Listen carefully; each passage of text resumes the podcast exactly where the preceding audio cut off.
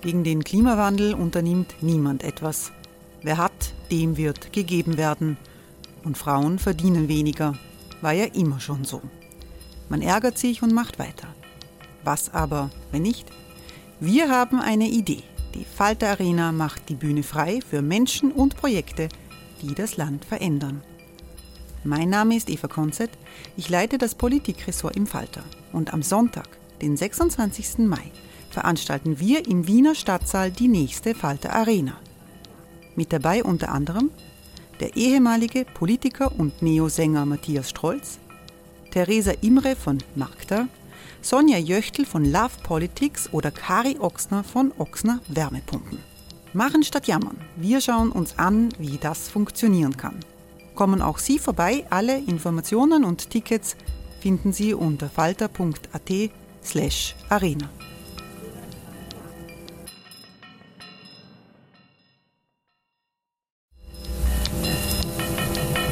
Falter-Podcasts werden durch Werbung unterstützt. Das hilft bei der Finanzierung unseres journalistischen Angebots. Hey, it's Ryan Reynolds and I'm here with Keith, co-star of my upcoming film If, only in theaters May 17th. Do you want to tell people the big news?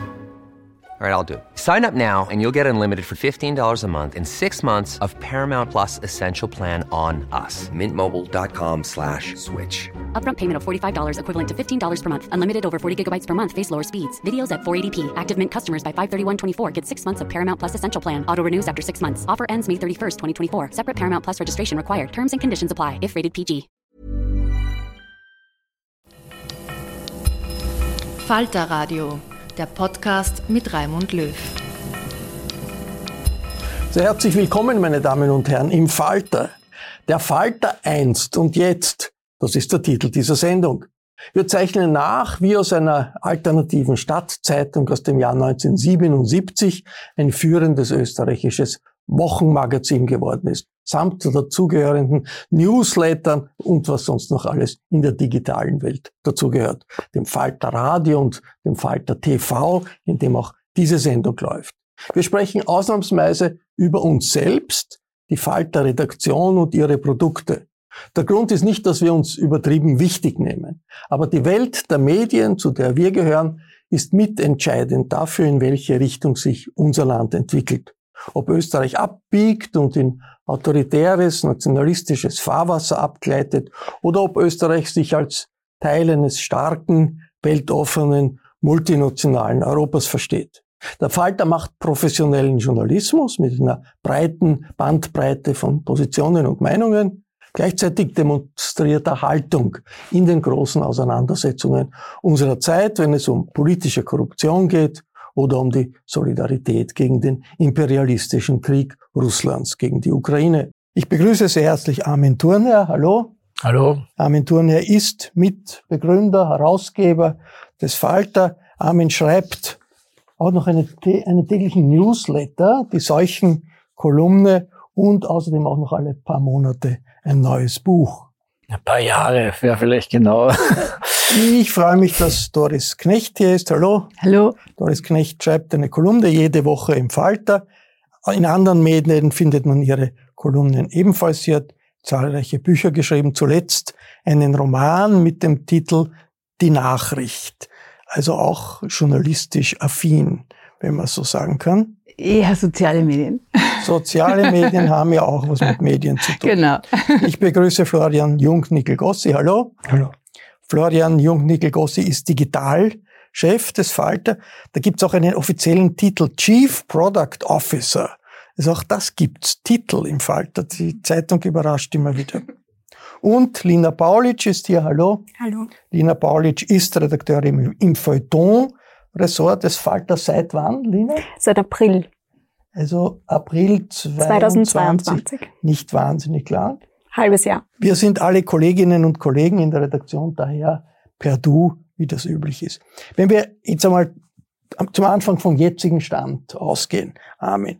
Wie viele Leserinnen und Leser erreicht der Falter und wer sind die Leserinnen und Leser? Also wer sie genau persönlich kenne ich die nicht, aber wir kennen sie halt aus den Sozial aus den Umfragen, aus der aus der Mediaanalyse, die sozusagen des, den, den, den Standard der österreichischen Mediendemografie abgibt, nach der auch in der Regel äh, Anzeigenschaltungen bemessen werden. Der Falter hat jetzt 3,8 Prozent Reichweite österreichweit. Das entspricht 288.000 Leserinnen und Lesern. Äh, wer die sind, kann man, man kann sagen, das sind natürlich hauptsächlich jetzt im Osten Österreichs, eher auch in urbanen Zentren, sind eher junge, jüngere, sind gebildete, aber durchaus auch mit einer mit einer breiten Streuung, weil also auch fast 300.000 fast 300 Leserinnen und Leser, wobei vielleicht noch interessant ist, dass die Reichweite in Wien 8% ist, also das, das ist eine noch viel größere Reichweite in der Stadt Wien. Das entspricht ungefähr 130.000 Leserinnen und Lesern, also das ist schon, um das zu illustrieren, als wir begonnen haben, hatte, hatten so Magazine wie News oder Profil um die 15 Prozent Reichweite in Österreich, manchmal sogar ein bisschen mehr. Ja.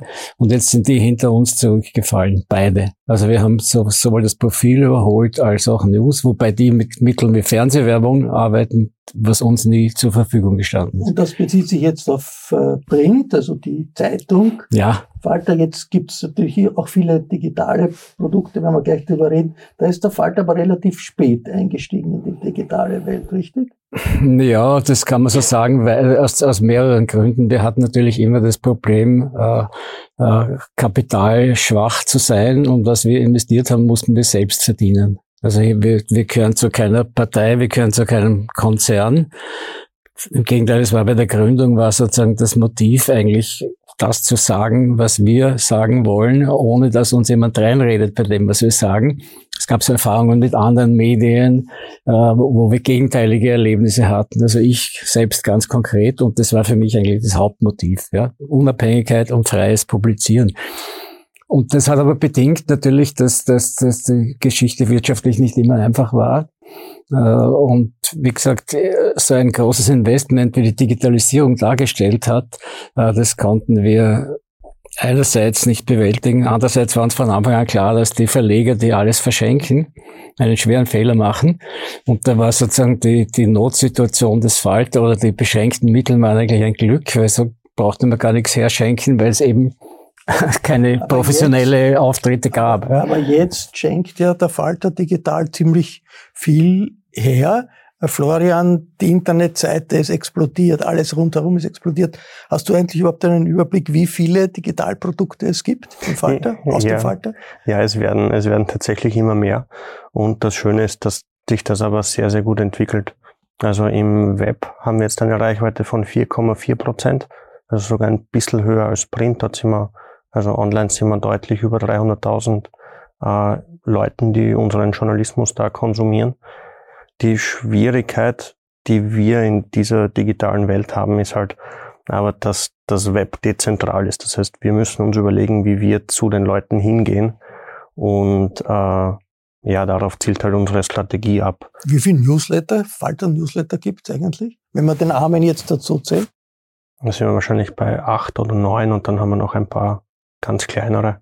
Und das ist schon, also unsere stärksten sind da halt irgendwie der Falter Morgen. Das ist unser Früh-Newsletter. Den bekommen 40.000 Leute. Und am Abend kommt das Falter Maili. Das ist immer so ein Einblick aus der Redaktion. Äh, das lesen jeden Tag oder haben 20.000 Leute, 21.000 Leute abonniert. Das heißt, was wir damit machen, ist, wir versuchen da die Leute an den Falter zu gewöhnen. Äh, weil ein Abo ist schon eine große Hürde. Man muss da Geld ausgeben und man kennt ja den Falter, aber man weiß ja nicht immer genau, was drinnen steht. Und so haben wir Wege gefunden, wie halt die Leute sich an den Falter gewöhnen können. Als was kennt man den Falter heute, Lina? Deine Generation von Journalistinnen und Journalisten. Was ist das Besondere am Falter?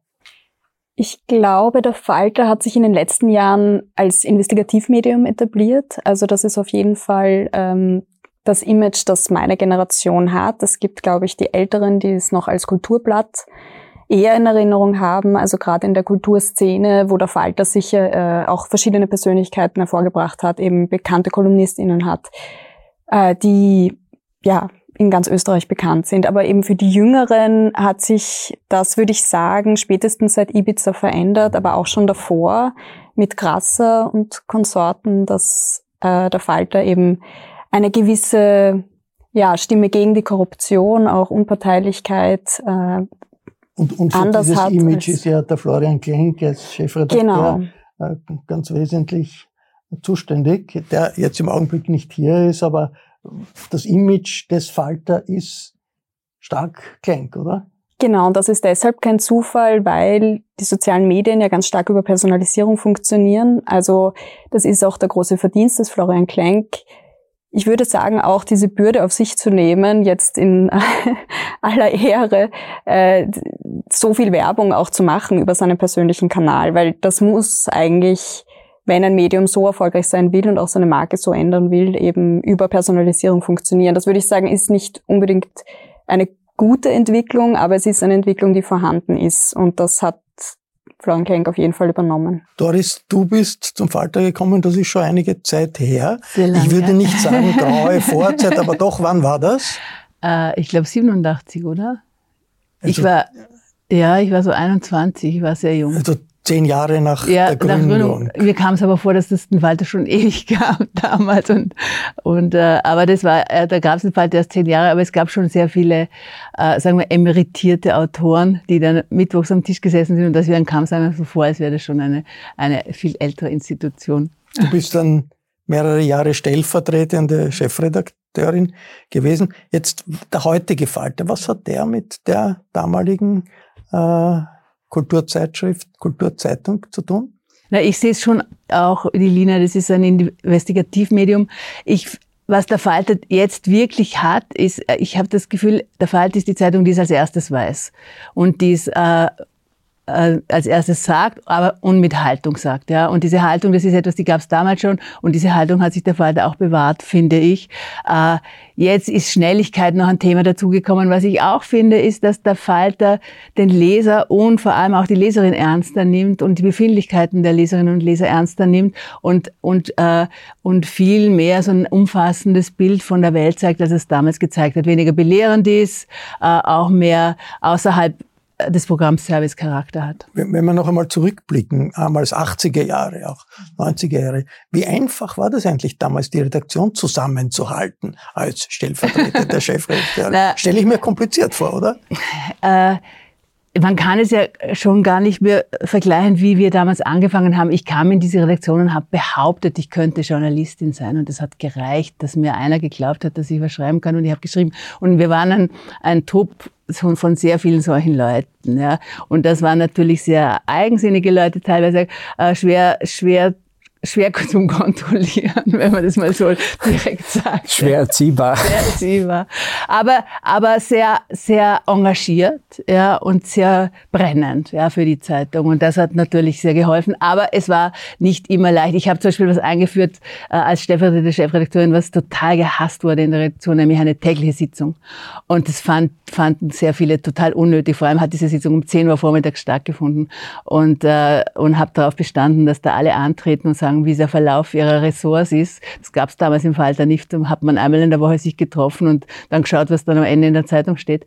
Und ich wollte das äh, mehr kontrollieren können und mehr Jetzt steuern können. Diese Zeitung, so, so wie das die Doris beschreibt, die ist ja als Reaktion entstanden auf die Jugendbewegung in der Arena, das war 77 oder hat damit etwas zu tun. 77 hat es eine große äh, Protestbewegung der Jugend gegeben über mehrere Monate. Es ist die, die, die, die äh, das Schlachthaus in, in der Marx, im, im, im, im Marx äh, Inlandsschlachthof, Inlandsschlachthof in St. Marx. in St. Marx ist Ja. besetzt gewesen, weil die Jugendlichen ein selbstverwaltetes Jugendzentrum haben wollten. Und wie ist dann Hm, Naja, der- ganz, ja, der es, also es war so, es war 1976 und es ging um ein Kulturzentrum. Das, dort hat die Wiener Festwochen hatten dort ihre Veranstaltungen und haben dort internationale Gastspiele von La Mama Theater, Peter Brook, alle möglichen Konzerte abgehalten und es war ein fantastisches Gelände, um das uns jede Großstadt heute beneiden würde, wenn es noch stehen würde. Aber die Gemeinde Wien hat beschlossen, das wird ge niedergewalzt. Und da haben dann sozusagen Wienerinnen und Wiener gezeigt, sie lassen sich nicht alles gefallen. Das war quasi ein nachgeholtes 68 in Wiener in Wiener Formen, also in Formen eines Kulturprotests, angehängt an einem Kulturevent. Ja. So, Anführer waren Lukas und Willi Resetaritz und solche Vögel da, ja. also das, und Architekten wie Grob Himmelblau und, und, und, und andere, die waren da federführend dabei. Da war wochenlang das Terrain besetzt. Das Terrain war besetzt, ja, und, und, und, und es gab vom Kinder, vom, vom autonomen Kindergarten bis zur Zeitung, die hieß aber Arena Stadtzeitung, hatte mit dem Falter nichts zu tun, gab's alles. Und wir haben, wir, also der Walter Martin Kienreich, ein Student der Theaterwissenschaft, hat gesehen, wie groß das Potenzial ist für, an Kulturinteressierten. Das damals in der Stadt da war, die eigentlich ein geringes Kulturangebot hatte, auch kein, keine Lokale hatte, die am Abend, also am Abend um 10 wurden die Gehsteige hochgeklappt, wie man, wie man sagte. Alternative war Burgtheater oder Stadt. Es war, es war nicht, es, es gab, es gab schon Alternativkultur, aber die wurde nicht wirklich groß behandelt in den, in den Medien und das war sozusagen unsere, unsere Chance auf der einen Seite und auf der anderen Seite gab es eine ziemlich strikt regulierte Medienszene, die teilweise von Parteien und Institutionen dominiert wurde und einen sehr beherrschenden monopolistischen ORF. Und es gab eigentlich so das Gefühl, richtige Redefreiheit gibt's nicht, formale Redefreiheit ja, aber wer sozusagen unzensuriert sprechen will, das ist ein lauter Schlagworte, die heute von der Rechten usurpiert sind, aber damals war das die Linke. Wer unzensuriert sprechen will, der muss ein eigenes Medium gründen. Und deswegen haben wir das gemacht. Und deswegen haben wir das auch ohne viel nachzudenken und wie die Doris richtig sagt, auch ohne zu wissen, wie es geht. Also Dilettantismus war einfach sozusagen im, im Gründungs, äh, im, im Gründungsgehen des Falter drin. Wir haben das einfach gemacht und Learning by Doing war sozusagen unser Evangelium. Wie hat sich der Falter finanziert. Man muss ja das Papier zahlen, man muss die Druckerei zahlen. Naja, ich weiß nicht, ob also, ihr damals irgendwie Gage bekommen habt. Der, der, kind, schon, der, der Kienreich war ein durchaus kaufmännisch denkender Mensch, Gott sei Dank, und er hat das sehr solide angegangen und wir alle haben gesagt, also wir können kein Geld verdienen mit sowas. Das heißt, wir, wir chippen da mal unsere Arbeitskraft rein und wir, wir beschließen gemeinsam zwei Jahre lang, verdient niemand ein Geld damit. Also da, über, diese, über diesen Teil des Budgets brauchen wir uns keine Sorgen machen. Personalkosten null. Ja. Dann waren nur die Druckkosten. Die Druckkosten waren ein Problem.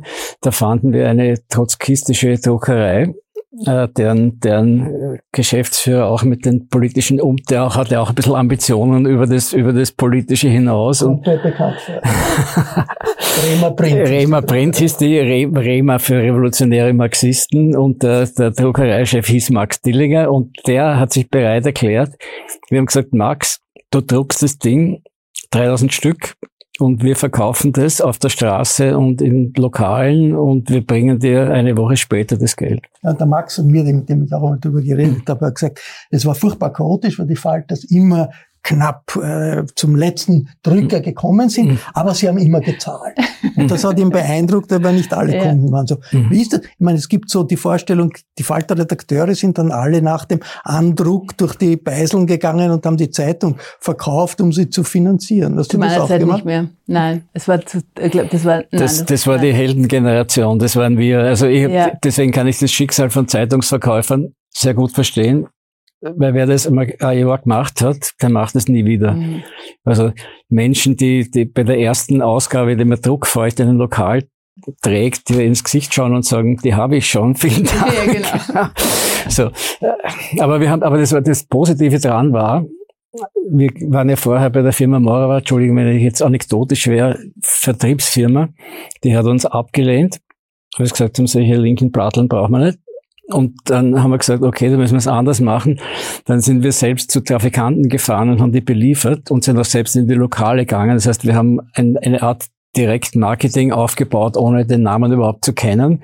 Und dadurch haben wir unseren Kundenstock geschaffen. Hätten wir eine Vertriebsfirma genommen, wären wir natürlich nach zwei Monaten tot gewesen, weil die hätten gar nichts verkauft. Also so, so Blätter von Kultur, Subkultur hat es ja nicht wenige gegeben. Also in Österreich vielleicht nicht so viele, aber doch ein paar. Deutschland sehr viele. Die meisten sind verschwunden. Warum äh, hat es den Falter auch zehn Jahre danach noch gegeben? Warum gibt es ihn heute noch, Doris? Weil er letztlich bereit war, sich zu verändern. Und ich glaube, dass Veränderungen in, in äh, das Einzige ist, gerade in der heutigen Zeit, wo sich so, so schnell Dinge sich ändern, äh, wenn man, dass man da äh, zumindest im Rahmen der eigenen Haltung auch mitmachen muss. Und das hat der Falter gemacht und da hat er, er hat, wir haben uns ein bisschen lange ins Internet gewehrt, äh, aber, aber schließlich dann doch noch äh, rechtzeitig eingestiegen, glaube ich. Und äh, das erhält diese Zeitung frisch. Und es kamen auch immer wieder neue junge Leute zum Falter. Und das ist schon ein wichtiger Lina, wenn du das ja. dir anhörst, mhm. sozusagen äh, Veteranengeschichten aus grauer Vorzeit, oder sind Elemente dieser Entstehungsgeschichte im heutigen Falter doch noch drinnen? Ja, ich glaube schon. Also allein Armin ist ja immer noch präsent. Zwar nicht mehr in der Redaktion, aber auf jeden Fall ähm, im Geiste, in den Kommentaren. Und ja, ich glaube auch so vielleicht eine gewisse, dieses, dass sich da eine widerständige Gruppe zusammengetan hat. Ich glaube, das, das spürt man auch noch manchmal. Hey, it's Ryan Reynolds and I'm here with Keith, co-star of my upcoming film If, only in theaters May 17th. Do you want to tell people the big news? All right, I'll do it. Sign up now and you'll get unlimited for $15 a month in six months of Paramount Plus Essential Plan on us. Mintmobile.com slash switch. Upfront payment of $45 equivalent to $15 per month. Unlimited over 40 gigabytes per month. Face lower speeds. Videos at 480p. Active Mint customers by 531.24 get six months of Paramount Plus Essential Plan. Auto renews after six months. Offer ends May 31st, 2024. Separate Paramount Plus registration required. Terms and conditions apply if rated PG. Florian, du warst lange beim Standard. Du warst beim Stern in Deutschland. Wie hast du den Falter und die Entwicklung des Falters da wahrgenommen von außen? Ja, also am Anfang war das sicher viel mehr Stadtzeitung als jetzt diese starke politische Wochenzeitung mit nationalem Anspruch eigentlich. Und was ich damals aber schon immer sehr cool fand, war einfach das Urbane. Es gibt in Wien zwei Millionen EinwohnerInnen es gibt so wenig echte urbane Medien und urbane äh, Kohorten, wo sich Leute finden und der Falter ist da natürlich so ein, so ein Ort. Und als, als ich äh, aus dem Burgenland zum Studieren gekommen bin, waren natürlich die Programmtipps da, die mir irgendwie gezeigt haben, was hier los ist und nicht so äh, wie in der Provinz daheim. Also das muss man schon sagen. Und das hat sich schon zum Teil verändert, aber ein Teil ist noch immer da und die Probleme, die Damen angesprochen hat, haben wir jetzt auch. Wenn jetzt Facebook sagt, wir verändern den Algorithmus, sagen sie uns das nicht. Wir merken nur, dass weniger Leute unseren Journalismus sehen. Deswegen haben wir dann angefangen, um unseren Newsletter aufzubauen, weil das halt ein Kontakt ist direkt zu den Leserinnen und Lesern, die halt uns lesen wollen.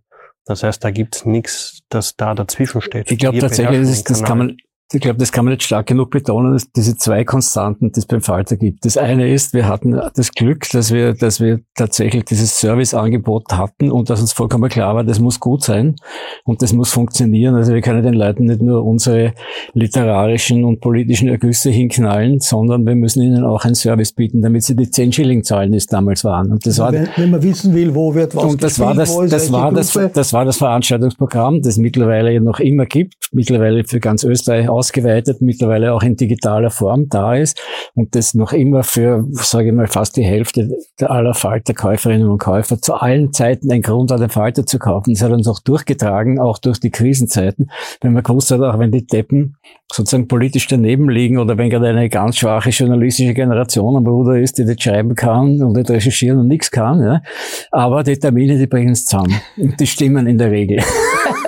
So, also das, das war das eine Wichtige. Und das andere Wichtige war, glaube ich, äh, die, die konstante Verlässlichkeit, dass der Falter nicht käuflich ist. Das hat sich jetzt übersetzt in die, in die Recherchekompetenz des Aufdeckermediums.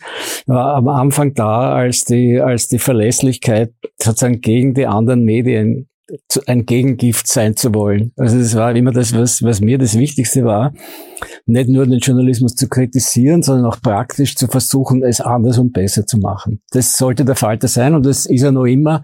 Und das, und das spüren, glaube ich, das spürt auch das Publikum. Also die spüren, dass, dass da nicht irgendwer dahinter steht, der sich irgendwas was ausdenkt, warum er jetzt irgendwas über die Bande spielt, sondern die merken, das sind welche, die wollen was. Ja? Und das übersetzt sich einfach ins Produkt hinein. Wie, so. wie hat sich äh, der Falter politisch entwickelt, die politische Haltung. Also linke Subkultur am Anfang heute, wie, wie würdest du es heute die Haltung des Falter definieren? Linksliberal oder, oder? Ja, das sind, das sind Worte, die nicht so, die nicht so richtig greifen. Ich glaube, das Wichtige ist das Unabhängige und das Eigenständige und auch dieses von der Rechten zu Unrecht usurpierte Wort Selbstdenker, ja, Selbstdenkende, ja, das, das, ist, das ist das Allerwichtigste. Und, äh, und auch der Versuch tatsächlich äh, auf die auf die Gegebenheiten der, der Öffentlichkeit und der Gesellschaft so zu reagieren, dass man da ein Korrektiv sein kann. Und zwar nicht im Auftrag von irgendjemand, sondern selbst beauftragt. Ja? Jetzt äh, hat äh, Doris immer wieder äh, Situationen gegeben, da ist der Falter in einer Krise gewesen. Armin hat es angesprochen. Also Kollaps, Konkurs hat gedroht, was weiß ich. Wie hast du das erlebt? Äh, an die Krisen erinnere ich mich weniger. Ich kann verdrängt, mich an die verdrängt. Krise erinnern, als äh, News und Format gegründet wurden, weil da viele Kollegen abgewandert sind. ich habe mir anschaut. Oh je, egal. Ja, das, ist eine Anekdote, das muss ich leider unterbrechen. Das kannst du nicht selber erzählen, weil meine Frau erzählt immer gerne, äh, dass, da hatten wir schon eine, eine gute Redaktion, von der einige zu, uns wieder zurückgekehrt sind mittlerweile, der Martin Staudinger zum Beispiel. Und, die, das hat, und das war richtig im Aufstieg begriffen. Und dann haben die anderen Medien begonnen, die alle wegzukaufen. Wir hatten in der, in der Politikredaktion vier gute Leute, die haben es innerhalb von zwei Wochen weggekauft. Und ich bin dann heimgekommen am Wochenende zu meiner Frau und habe gesagt, naja, wenigstens ist die Knecht noch da. Ne? Am Montag kam ich ins Büro die erste, die das Büro betrat, war die Knecht und gesagt, du, leider und so weiter. Also so, so war ja, das. Es war ein bisschen, Profil ja, gegangen. ja, es war ein bisschen, und ich, der Turner hat meine Beweggründe, glaube ich, schon verstanden, weil ich seit zehn Jahren bei diesem Falter war. Ich war schon über 30. Ich habe nie was gelernt gehabt und ich wollte mal was lernen. Der Zeitpunkt war nicht gut gewesen. Alle, alle, alle haben immer gesagt, wir wollen endlich einmal zu einer richtigen Zeitung ja. gehen. Ne? Wie hart Ich musste mal was lernen ja, ja, ja, von anderen Leuten. Nein, ich habe es ja, versta ich hab's ja verstanden, aber halt. Wie hart ja, ist der Falter dann da am Kollaps vorbeigeschaut, Damen? Ah, das, ja, das war Ende der 80er Jahre, da waren wir ziemlich knapp am Konkurs und zwar deswegen, weil wir muss man sich vielleicht einerseits, äh, einerseits muss man sich bezichtigen, andererseits muss man sich loben. Wir hatten relativ früh erkannt, dass in dem Falter viele Dinge stecken. Ne? Uns war völlig klar, da stecken Datenbanken drin. Also wir haben immer den, den Geruch der Technikfeindlichkeit gehabt, hatten aber die erste digitale, selbstgeschnitzte Datenbank fürs Programm. Ne? Und, und wir haben immer gewusst, die Bücher, die wir machen, die aus dem Falter-Angebot erwachsen sind. Also wir haben ja die Nachtlokaladressen und so lokal nach Mitternacht abgedruckt. Das ist damals explodiert in diesem Boom, den es in Wien gab. Aus dem ist dann der Buchverlag entstanden. Und als drittes ist dann sozusagen ein, ein, ein Corporate Publishing Verlag dazugekommen und das alles ist gleichzeitig äh, gewachsen und natürlich viel zu schnell und mit viel zu wenig Kapital und da hätte es uns dann fast erwischt. Was hat den Falter gerettet? Den Falter hat gerettet unter anderem der Christian Reder, der damals äh, uns beraten hat. Mit dem, wer ist das? Christian Reder war ein, war ein Berater, ist dann aber Professor an der Angewandten für Wissenstransfer geworden, hat zahlreiche Bücher geschrieben, unter anderem jetzt gerade eins, ein gutes über die Ukraine empfehlenswert, Vorwort von Wolfgang Petritsch. Und ja, das ist halt so ein, ein Wiener Intellektueller gewesen, der auch aus einem vermögenden Haus kam. Und wir haben gesagt, wir haben Leute gesucht mit Geld und er hat gesagt, ich gebe euch kein Geld, ich berate euch. Ne?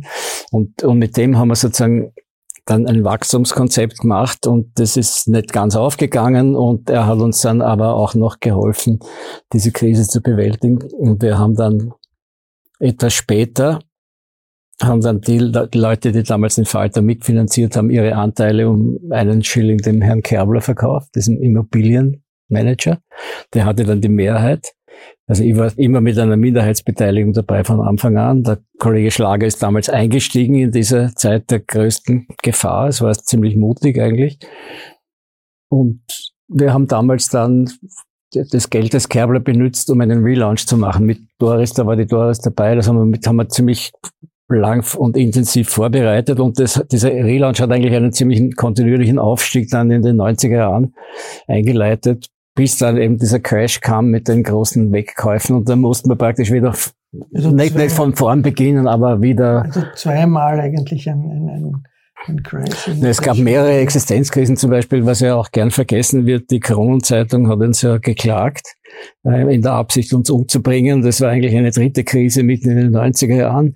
Und die haben das so geschickt gemacht, dass sie das vor uns verborgen haben, bis die Summe so groß war, dass, dass, dass der Anwalt praktisch eine Windel benötigt hat, wie, die, wie ihm die Klage dann zugestellt wurde.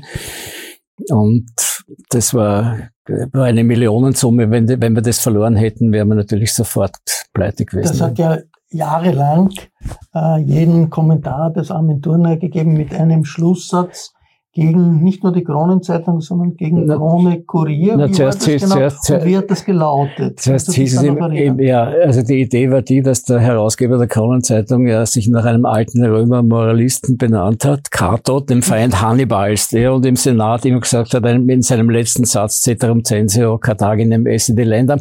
Da haben wir gedacht, wenn er schon Cato haust, dann verdient er auch einen letzten Satz, den spediere ich ihm und habe ihm den spediert und der hieß halt, im Übrigen bin ich der Meinung, die Media Print muss zerschlagen werden. Das war mit der Begründung, mit der Begründung, dass es ein marktbeherrschendes und die Verhältnisse verzerrendes Konglomerat ist, das die Demokratie in Österreich beschädigt. Der Meinung bin ich übrigens noch immer, aber und mit zerschlagen habe ich auch nicht gemeint mit äh, Molotow-Cocktails, sondern mit rechtlichen Mitteln. Ne?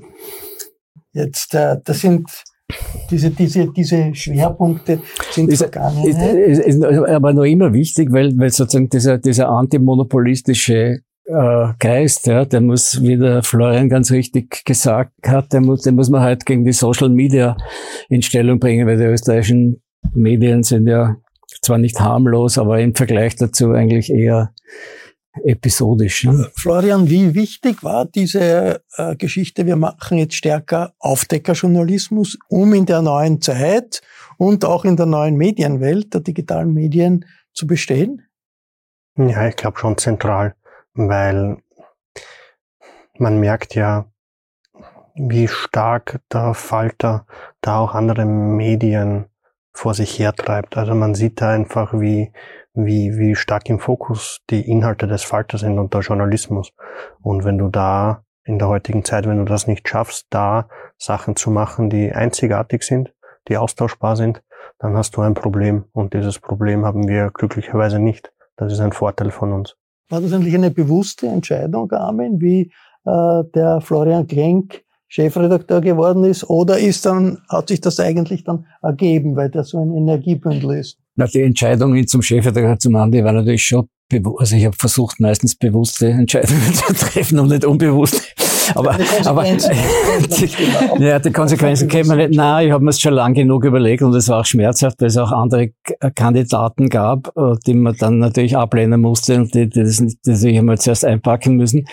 Aber es war schon klar, dass er da der Best geeignet ist.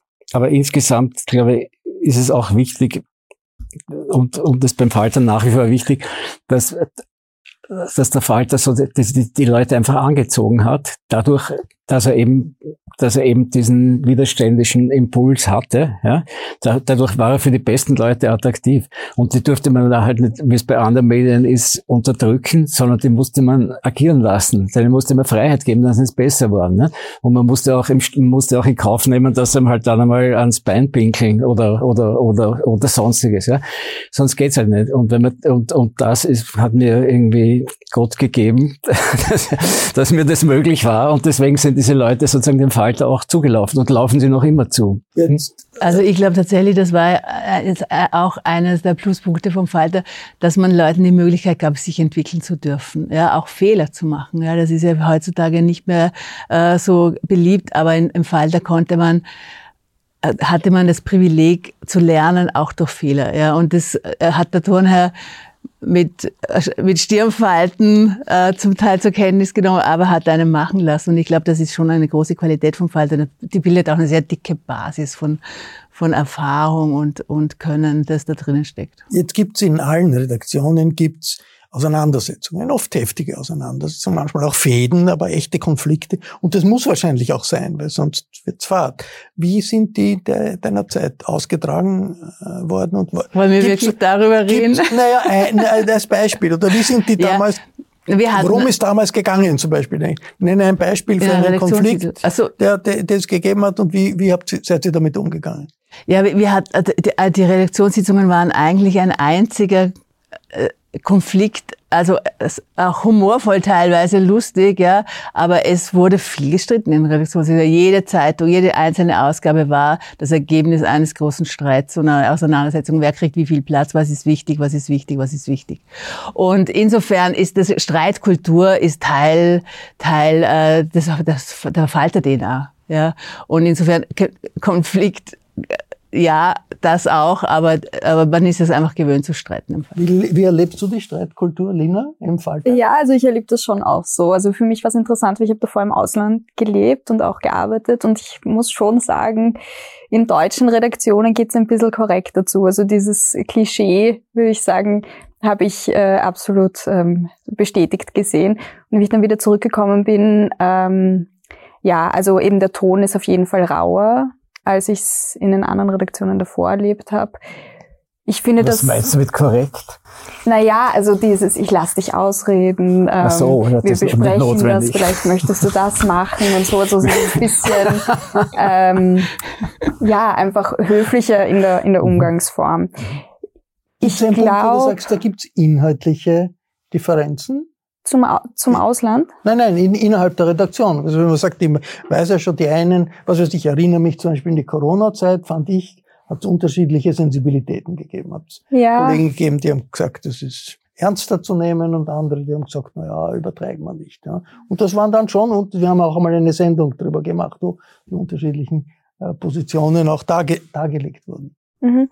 Ja, ich glaube schon. Also es gibt äh, so gewisse Streitthemen. Ich würde auch sagen, es sind Generationenthemen. Das merkt man auch jetzt, wo drei neue Redakteurinnen im letzten Jahr dazugekommen sind. Also ich bin ja eine davon wird vielleicht das Team größer, das so ein bisschen jüngere Impulse reinbringt. Und eben für uns sind gewisse Dinge schon normal oder wir haben die schon irgendwie, sehen die nicht mehr so als kontrovers, die von der älteren Generation noch als kontrovers empfunden werden und da reibt sich's dann schon. Ähm, Wokeness. Wokeness. Auch ein, ein sehr unscharfer Begriff, aber wo es ja, wo es eben um Sprachregelungen geht, das ist ja sowieso im, im Falter äh, eindeutig, aber glaube ich auch immer wieder eine Kontroverse, eben wie in, in, und in welcher Form gegendert wird zum Beispiel aber auch, ja, wie Themen bewertet werden, eben, wo es um Geschlechteridentitäten geht oder so.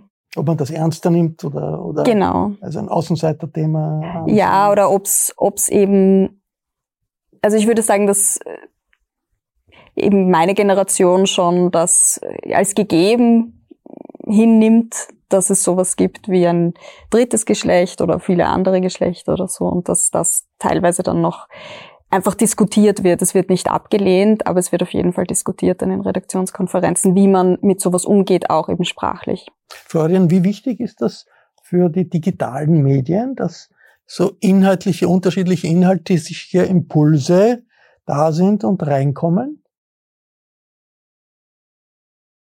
Schwer zu sagen. Ich denke schon, dass das, also ich versuche es anders zu formulieren. Ich glaube, was bei der Leserin, beim Leser dann schon ankommt, ist, dass da eine Redaktion arbeitet, die lebt. Also, dass sich da was tut, dass da mh, mm, eine Seele drinnen ist, dass da gearbeitet wird, dass es auch Reibung gibt. Das glaube ich, das merkt man in den Falterprodukten schon sehr. Und bei manchen Medien der Konkurrenz haben wir schon das Gefühl, da ist die Luft raus, sage ich mal, wo du, wo es sehr erwartbar ist. Ich finde, der Falter ist zum Teil sehr erwartbar, und in manchen Teilen überrascht mich der Falter jede Woche. Das wie ist wirkt, schon gut. Wie wirkt sich das auf den Meinungsbildungsprozess innerhalb der Redaktion aus, dass es äh, Newsletter gibt, wo plötzlich man irgendwas liest, von dem man noch nie gehört hat, äh, dass es das Radio, Falterradio gibt, Fernsehen gibt, also doch äh, selbstständig produzierte Produkte, die auch nicht so immer dann reflektiert werden in der, in der ganzen Redaktion.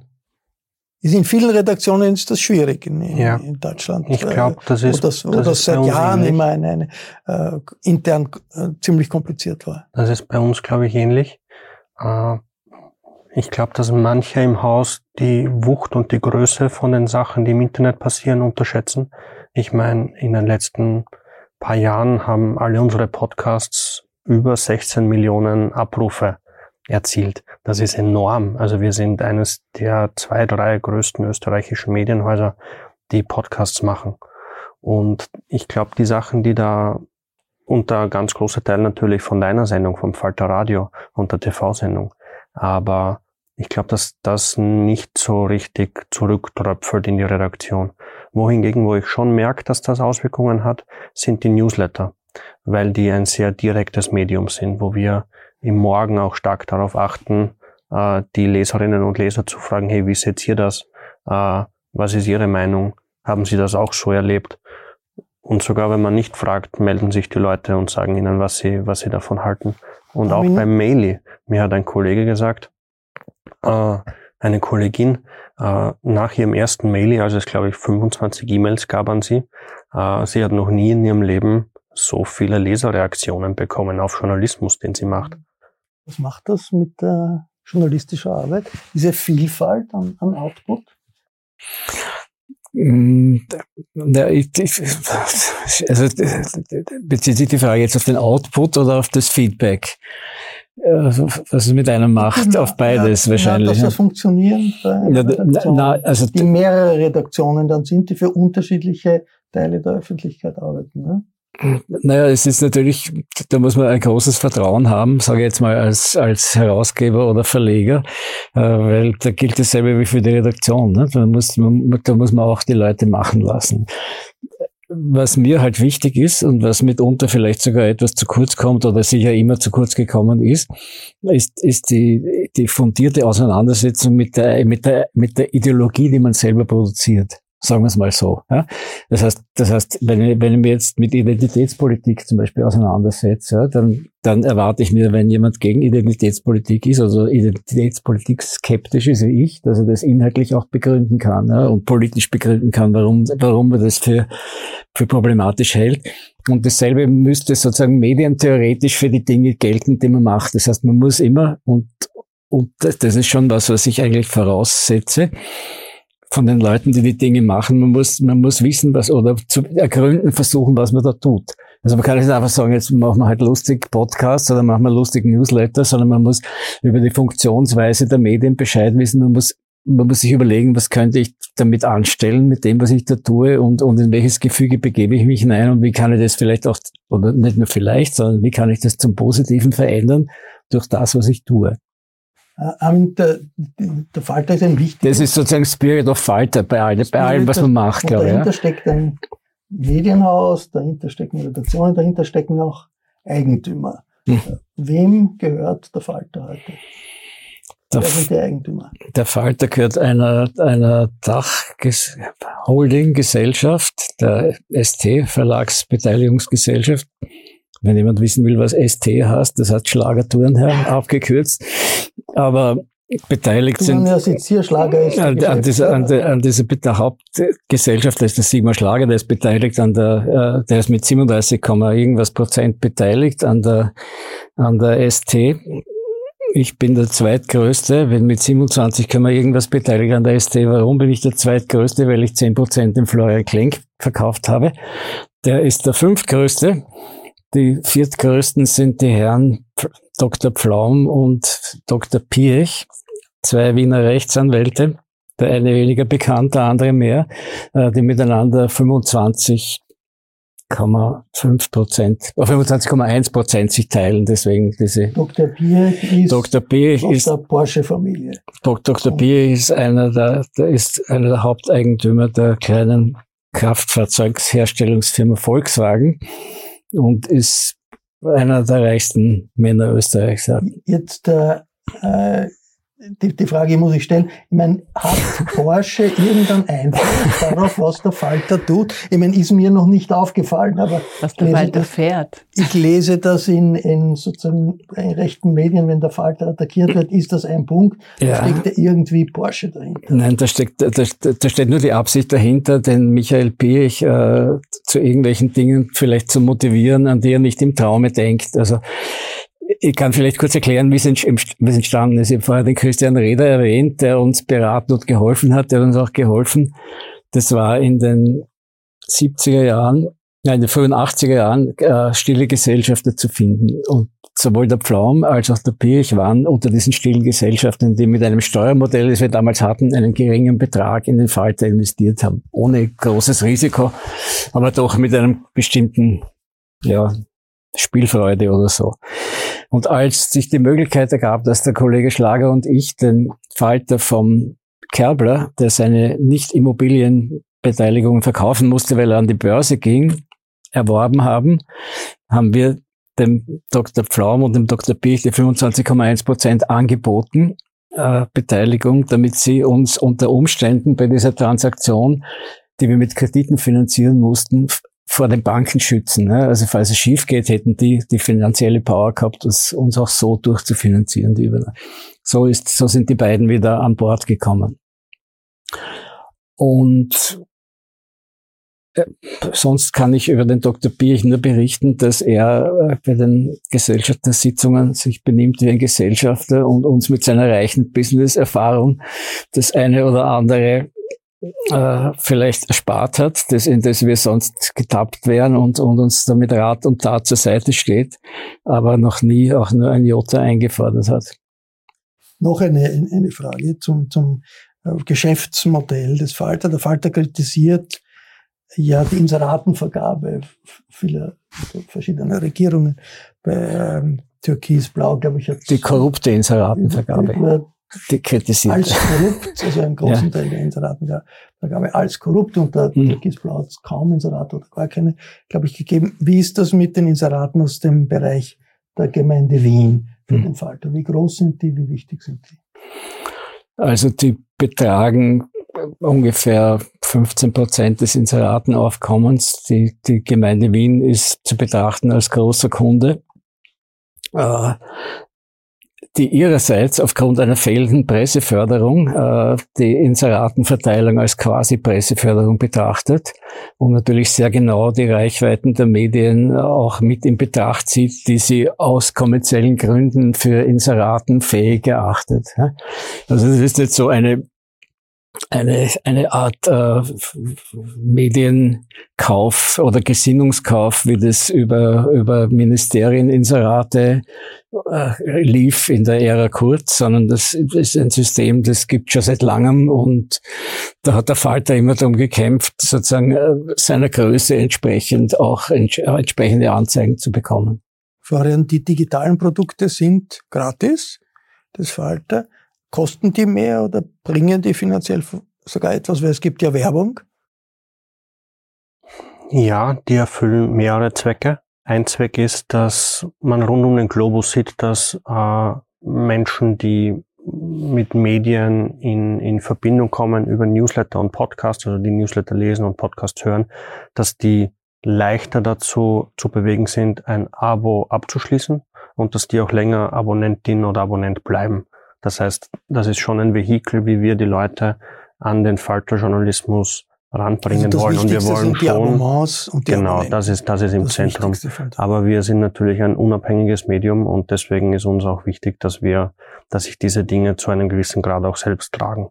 Und das entwickelt sich auch gut. Doris, was ist der wichtigste Input des Falter heute in unserer heutigen Medienwelt aus deiner Sicht? Und dann frage ich die Lina auch noch nach Ihrer Sicht? Also ich sehe den Falter schon sehr vielfältig. Ja. Das Vielfalt, da gibt's, wenn ich das, das Blatt aufmache, dann bekomme ich wahnsinnig viel und dahinter steht aber immer diese klare Haltung des Falter. Ja.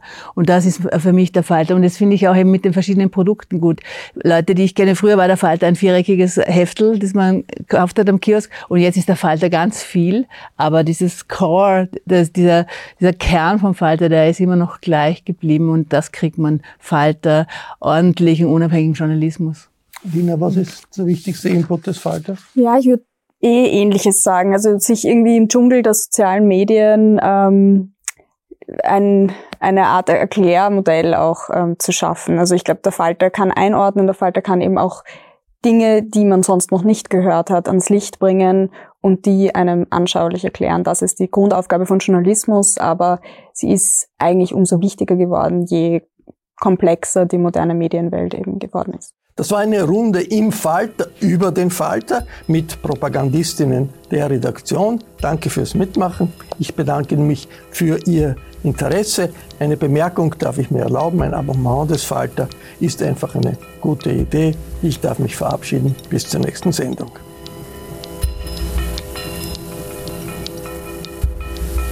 Sie hörten das Falterradio, den Podcast mit Raimund Löw.